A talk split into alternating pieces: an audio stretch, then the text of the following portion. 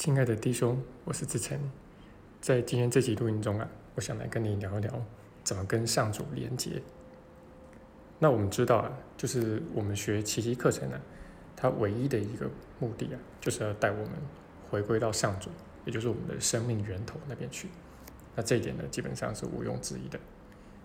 那问题是呢，该怎么做到这一点，以及呢，怎么样去评估啊，我们是不是真的走在这条路上啊，有没有走偏？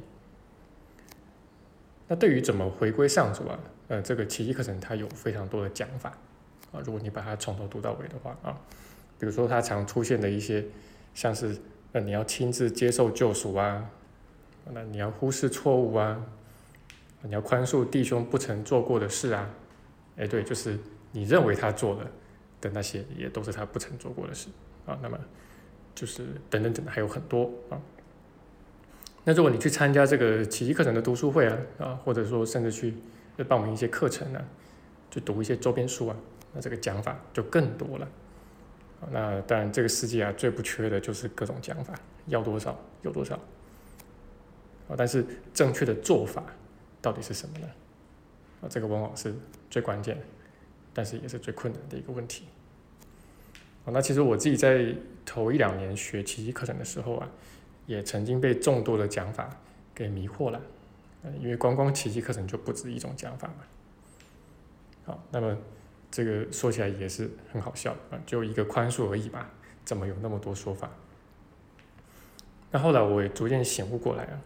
就是奇迹课程呢，它其实就只有讲一件事情而已啊，就像佛法一样，就只有讲一件事情，就是让我们放下我们的小我而已。哦，那你可以这么想啊，就是。造成我们跟我们的生命源头分裂的，以及由这个分裂而来的，啊，你生命中的种种的，啊，甚至就是所有的问题，啊，所有的困难，所有的痛苦，谁造成的？就一个嘛，啊，就是小我。啊，那讲的更清楚一点，就是你愿意去跟他认同嘛，那他才会造成你的痛苦。哦，那所以我们当然是要把这个修行的焦点呢，就是完全的。永远的啊，摆在放下小我啊这个地方。好了，当然这样讲听起来好像很清楚，甚至听起来好像蛮容易啊。但是这问题就出在于啊，这小我呢，他会一而再再而三的，就是把我们引出去，把我们的注意力往外拉，然后让你觉得啊，就是说外面有些人啊，有些事引发了你的痛苦，那你要去外面把那些人那些事给解决了。啊，那你才有可能化解痛苦。那这是小我的一个自保之道啊，因为他不愿意被你放下嘛啊，那所以他就是不断的会把我们的注意力往外拉。那所以我们每日的一个修炼呢，一定会有一个要素啊，就是要不断的练习把自己的注意力收回来，去看我们内在的那个真正的问题。啊，那很多人在操练的时候啊，他可能会去。冥想啊，甚至去静坐啊，然后透过这个呢，呃，去跟上主连接啊，那那甚至他们可能会想象啊，就是上主的一个模样啊，可能是充满光、充满爱的那种模样。那这样的一种连接啊，这样的一种努力呢，那本身并没有错啊。但如果说你的这个操练仅仅只是去跟上主连接的话啊，那这就错了。为什么呢？因为小我还在。啊，你只是暂时的把它推到了一边而已，你并没有真的下愿心要把小我放下，或者要把它交托出去。啊，所以你真的在操练的时候啊，就是一定是需要有一个动作啊，就是你要从内在深处尽可能的去去下愿心，去宽恕。那这宽恕的一个核心呢，就是要把小我交托给圣灵化解啊，啊，就是我们讲的放下小我。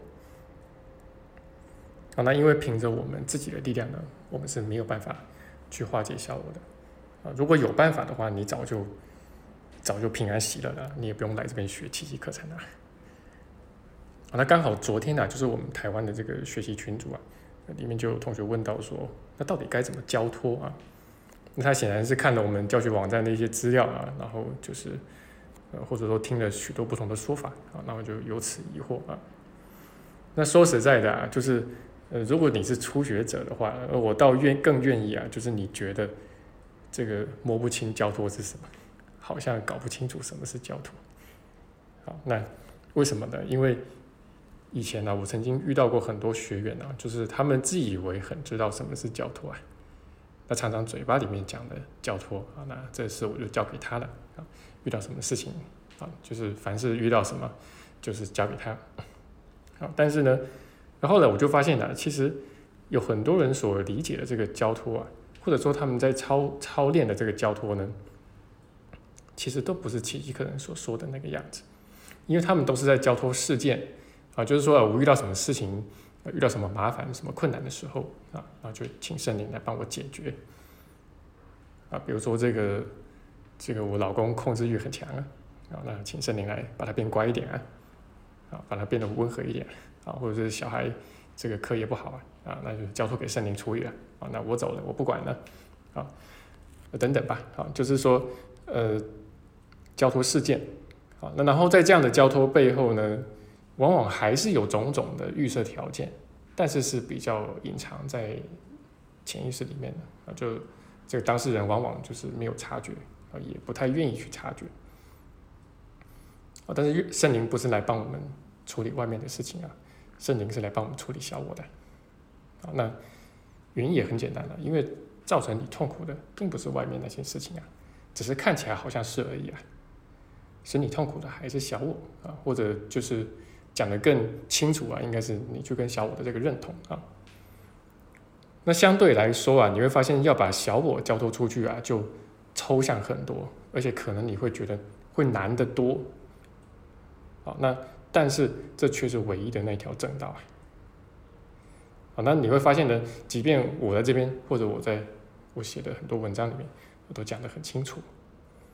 但是你还是会需要好一段时间来摸索到底什么是教徒啊，因为小我它并不是一个具象的东西，它是一个思想体系啊，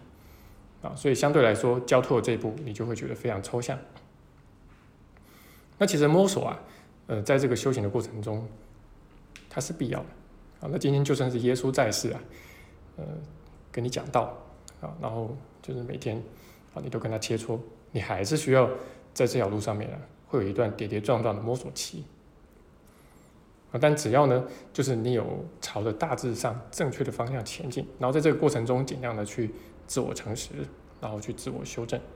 啊，不断的去自我修正，那么你就。凭着你的愿心啊，你就一定能够学得会。